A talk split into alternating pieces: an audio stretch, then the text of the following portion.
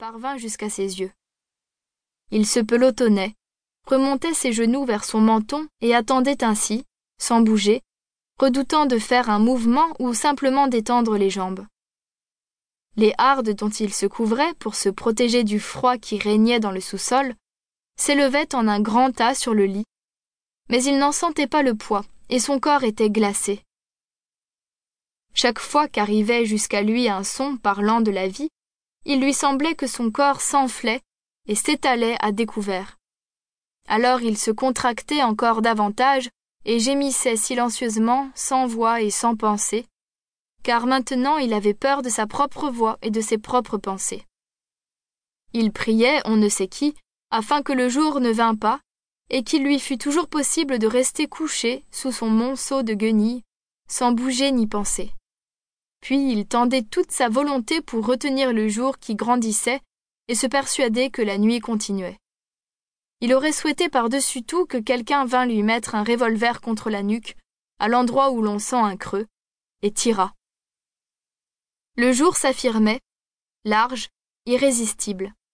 Il appelait à la vie avec autorité, et le monde entier commençait à se mouvoir, à parler, à travailler et à penser.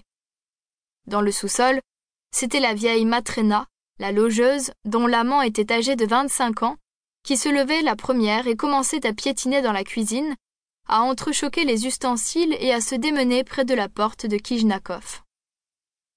Il la sentait proche et se figeait, décidé à ne pas répondre si elle l'appelait. Mais elle s'éloignait. Quelques heures plus tard, deux autres locataires s'éveillaient. Dunyasha, une fille légère, et l'amant de la vieille, Abram Petrovitch.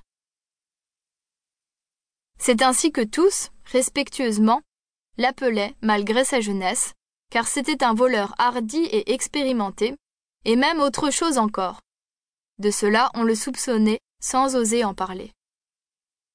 C'était de leur réveil que Kijnakov avait le plus peur, car tous deux avaient des droits sur lui. Ils pouvaient envahir sa chambre, s'asseoir sur son lit, le toucher de leurs mains, l'obliger à penser et à parler. Il était entré en relation avec Dunyasha un jour qu'il était ivre, et avait promis de l'épouser. Bien qu'elle en plaisantât en lui frappant sur l'épaule, elle le considérait comme amoureux d'elle, elle le protégeait. Elle était bête et malpropre, elle sentait mauvais, et passait souvent la nuit au poste. Trois jours auparavant seulement, il s'était grisé en compagnie d'Abraham Petrovitch, et après s'être embrassé, il s'était juré une amitié éternelle. La voix pleine et bruyante d'Abraham Petrovitch retentit derrière la porte. Kijnakov, glacé de terreur, l'oreille tendue, se mit à gémir tout haut, sans pouvoir se retenir, et cela l'effraya encore davantage. Il vit distinctement apparaître devant lui la scène de leur ivresse, alors qu'ils étaient assis dans la pénombre d'un cabaret, éclairé d'une seule lampe, parmi des gens suspects qui chuchotaient entre eux, et eux aussi parlaient à voix basse, on ne sait pourquoi. Abraham Petrovitch, pâle et excité, se plaignait de l'existence pénible des voleurs. Tout à coup, il mit à nu son bras et fit tâter à son compagnon ses os dont le développement était défectueux. Kijnakov l'avait alors embrassé en disant J'aime les voleurs. Ils sont audacieux. Puis il lui proposa de boire à leur fraternelle amitié, bien qu'ils se tutoyassent depuis longtemps déjà. Et moi, je t'aime parce que tu es instruit et que tu nous comprends, nous autres, répondit Abram Petrovitch. Regarde donc cette main. Et dans une extase incompréhensible pour lui maintenant, et dont il ne se souvenait plus bien, Kijnakov avait embrassé cette main. Alors, Abram Petrovitch s'était écrié avec fierté C'est vrai, frère, nous mourrons plutôt que de nous rendre. Puis, il y avait eu quelque chose de sale, qui tourbillonnait dans le cabaret, un gémissement, un coup de sifflet et des feux qui se mouvaient.